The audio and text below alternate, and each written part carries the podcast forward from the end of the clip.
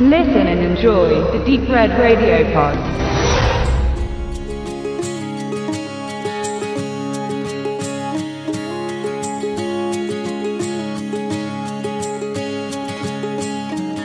Kein Job, kein Geld. Essen aus der Mülltonne. Star ist 18 Jahre alt und steckt definitiv in einem Leben, das sie nicht will. Die Trostlosigkeit der Unterschicht des Mittleren Westens legt sich schwer aufs Gemüt und jede Form der Abwechslung ist willkommen. In einem großen Discounter fällt Star ein Mann auf, der zu der Musik aus den Lautsprechern des Ladens ausgelassen tanzt und die Gruppe junger Männer und Frauen, die ihn dabei zujubeln und auch mitmachen.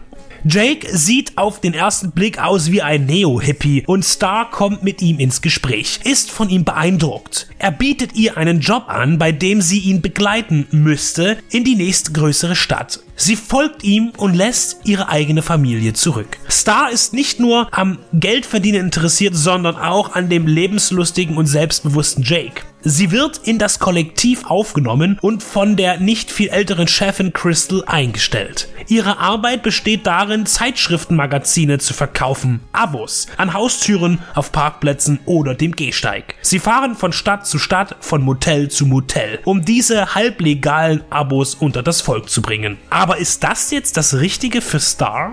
Ihr eigentlicher Beweggrund, dieses Nomadenleben zu führen, bleibt ihre Verliebtheit. Andrea Arnold, von der das Drehbuch stammt und die gleichermaßen Regie führte, lässt ihre Anti-Heldin emotional nicht zur Ruhe kommen. Sie darf sich nie in Sicherheit wiegen. Crystal führt ihre jugendlichen Angestellten, die aus Streunern und Ausreißern bestehen, wie eine Gang und sie ist die Queen. Wer nicht in ihrer Gunst steht oder wenig verdient, bekommt das schnell zu spüren. Sie ist herrisch, intrigant und furchteinflößend. Sie hat Star auf den Kieker, denn sie sieht wohl dass Jake ihr immer näher kommt, den sie als ihren Toyboy hält. Jake selbst treibt aber auch sein eigenes Spiel, begegnet seiner Schwärmerin abwechselnd mit leidenschaftlichen sexuellen Begehren, Ablehnung und dann wieder rasender Eifersucht. In diesem Chaos findet sich keine Geschichte. Es ist eher eine Bestandsaufnahme. Ein kurzer Einblick in das Leben einer Frau, die mehr sein möchte, als sie ist oder sein kann. Die ausbricht und zwanghaft nach Glück sucht. Andrea Arnold, die 2005 mit dem Kurzfilm Wespen den Academy Award für sich erstreiten konnte, suchte sich ihren Cast auf der Straße zusammen. Auch Sasha Lane, die die Rolle der Star übernahm, war eine Entdeckung am Strand.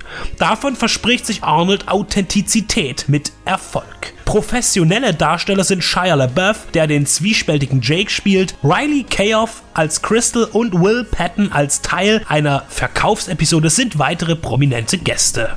Mit einem geringen Maß an technischem Aufwand wurde chronologisch gedreht, was sicher für die Debütanten hilfreich war, besonders in Bezug auf die Entwicklung der Gemeinschaft, die einen zweifelhaften Zusammenhalt lebt zwischen exzessiven Partys nach Feierabend und fragwürdigen Riten, zum Beispiel beim Misserfolg eines Kollegen. Vieles wurde improvisiert und Arnold gab nur den groben Faden vor. Das klassische 4 zu 3 Full-Frame-Bild gibt den Film dann noch zusätzlich den Touch einer Berichterstattung Berichterstattung, einer Dokumentation, allerdings ohne Verwendung einer nervigen Wackelkamera. Die Farben bleiben kräftig und die Sicht geradlinig. Erwartungen, Liebe, Enttäuschung, Selbstfindung. American Honey ist ein Roadmovie, ein Drama, ein Blick auf die Gescheiterten eines reichen Landes, in der die Mittelschicht und alles, was darüber kommt, längst an der Ost- und Westküste angesiedelt zu sein scheint. Der Film ist stark durch seine Darsteller. Es gibt Szenen unerträglicher Gegenüberstellungen, sei es zwischen Jake oder Star als Verkäufer beim Kunden oder zwischen Crystal und ihrer devot arbeitenden Entourage.